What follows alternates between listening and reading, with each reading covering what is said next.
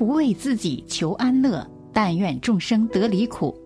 大家好，这里是禅语，禅语伴您聆听佛音，平息烦恼，安顿身心。世人皆爱财，却不知财从哪里来。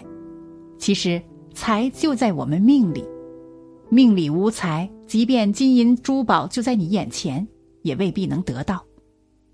假如得到了命里没有的财，那么灾祸早晚都会降临。假如你命里有福报，走到哪里都会有福。当你拿到本不该属于你额外的钱财，那么报应也会来得很快。今天我们一起来听一下这四个小故事。一，我初中的英语老师上课时故意讲得很敷衍，逼着学生交钱去他家补课。不去补课的就各种挑毛病。他一个月工资只有两千，但是补课费至少有两万。我中考那年，他儿子高中；我高考的时候，他儿子还在高中。这也算是一种报应吧。只知道捞钱，误人子弟，报在自己的孩子身上。二，王奶奶年轻的时候，老公就死了，只留下一儿一女。后来有人给他介绍了个退休干部，厅级那种，还配有警卫员。老头子对王奶奶很好，每个月单独给王奶奶生活费，还在工作上帮王奶奶的女婿好多忙。对王奶奶儿子也视同己出。老头子自己也有好几个女儿。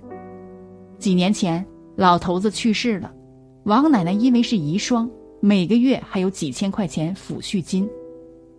老头子自己的孩子处理完后事，才发现房子已经被王奶奶过户给了自己的儿子。老干部的儿子什么都没有了。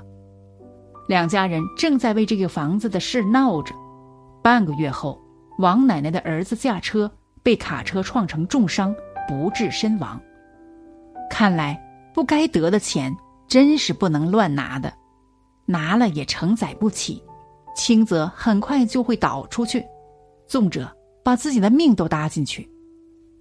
三，当年单位电工的老婆超级喜欢占小便宜，每天早上拿着家里的几个空热水瓶，从家属院跑到单位的锅炉房打免费的开水。当时锅炉房烧煤球，要供应一栋楼好多办公室的开水，有时水烧不过来，因为是一个小锅炉，水烧半天才能烧开。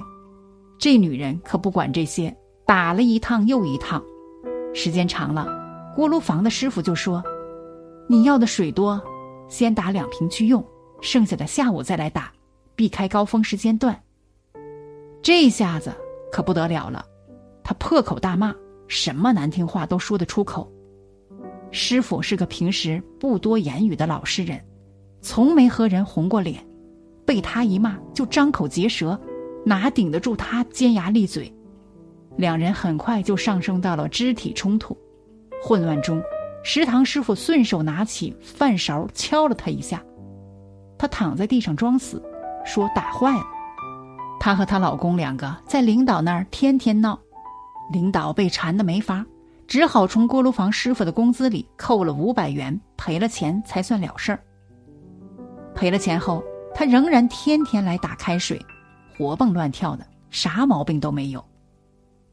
过了两个月，他在麻将房打牌，因为有高血压，又不按时吃药，打着打着，突然一下倒在地上死了。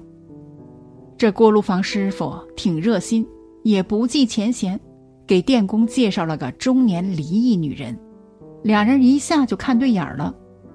老婆死了没几个月，就闪电结婚了。电工每天洋溢着幸福的笑容，看得出两人挺对脾气的。这女人也喜欢打牌，花钱大方的很。同事们都在背后说，原来的老婆舍不得花钱，死省活省，净知道占小便宜。这下好了，钱都给别的女人花了。四，我爸爸家有兄弟姐妹共六人。爷爷是那种放下锄头以后就百事不管的大老爷们儿，奶奶是旧时代典型的传统女性，坚强隐忍，辛苦的撑起这个家，拉扯大六个孩子。奶奶七十多岁的时候，因为视力模糊和腿脚不便，需要人照顾，家里人不放心请保姆，兄弟姐妹六人，只有爸爸和大姑离奶奶家较近，于是我爸爸和大姑轮流抽空照顾，平时送个饭、买个菜什么的。有一天，爸爸听奶奶说，大姑在给奶奶打胰岛素的时候，逼问她存折放在哪里。奶奶担心大姑不给她喂药，就把放存折的地方告诉了她。爸爸暴怒，去找大姑理论。大姑说她照顾老人比较多，所以奶奶的遗产该她得。爸爸一直强调奶奶还在世，还不到分家产的时候，不能这么做。这件事的发生，使得爸爸和大姑的关系极度紧张，中间还发生了几件事，发展到后来，大姑竟然换掉了奶奶家的门锁，不让爸爸进门。重点来了，自从大姑私自拿了奶奶存折这件事发生的那一年起，大姑家就再也没有顺过。大姑给表哥买房，白白多花了几十万。因为零二零三年的时候，我爸劝他早点买房，他不肯，想等便宜了再买。哪知，随后房价暴涨。表哥三十五了，依旧啃老。大姑给他买了房，又要车，车没开多久，又逼大姑再给他换一辆更拉风的。这表哥就是来讨债的。大姑想方设法为他算计钱财，他却对大姑态度极为粗暴。为了点小事。他就在亲朋群里愤怒的指责大姑。后来表哥意外受伤，险些成植物人，至今还有后遗症，以后不能有小孩了。大姑一直想抱孙子的愿望破灭了。接着表哥的老婆又跟着人跑了，至今打光棍儿。人人都想要财富，那么财富到底从哪来呢？佛经教我们：财布施得财富。财施是因，财富是果报，人间有舍才会有得，懂得了这个因果，你才会得到你想要的财富、名誉。大学也说，德者本也，财者末也，德行是根本，财富、名声、地位都是枝叶花果，厚德才能载物，种下财富的因。才会有结财富的果。财布施得财富，积厚德才能得富贵。在古印度，有一位名叫善施的长者，家境优渥，乐善好施。他一生中七次散尽家财，全部布施给孤独的人，人们十分敬重他，称他为“给孤独长者”。后来。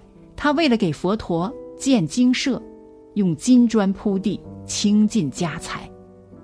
他的一生越布施越富有，最后成为了当地的首富。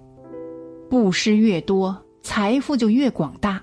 谁愿意舍出自己的财富，便能得到全世界回馈的财富。现在的大家拜的财神范蠡，也是三次散尽家财布施穷人。但每次都能重新起家。比尔盖茨捐献了百分之九十的财富，巴菲特捐献了百分之九十二的财富，李嘉诚捐献了百分之七十的财富。《后汉书》有这样一句话：“天下皆知取之为取，而莫之于之为取。”天下人都明白，拿到手的东西是自己的，却不知道付出。给予才是真正的得到。命里的钱都是有定数的，富人之所以富贵，是因为往昔做过布施；穷人之所以贫穷，是因为没有布施积福。布施如田地，有田地才有收成，有布施的种子，在将来才能开花结果。愿我们每个人都心存正念。以恭敬之心布施，都必然能广种福田，受用无尽，随喜转发，功德无量。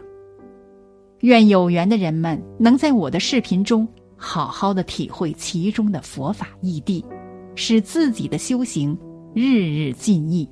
南无阿弥陀佛。好了，本期的视频就为大家分享到这里，感谢您的观看。禅语陪您聆听佛音，平息烦恼，安顿身心。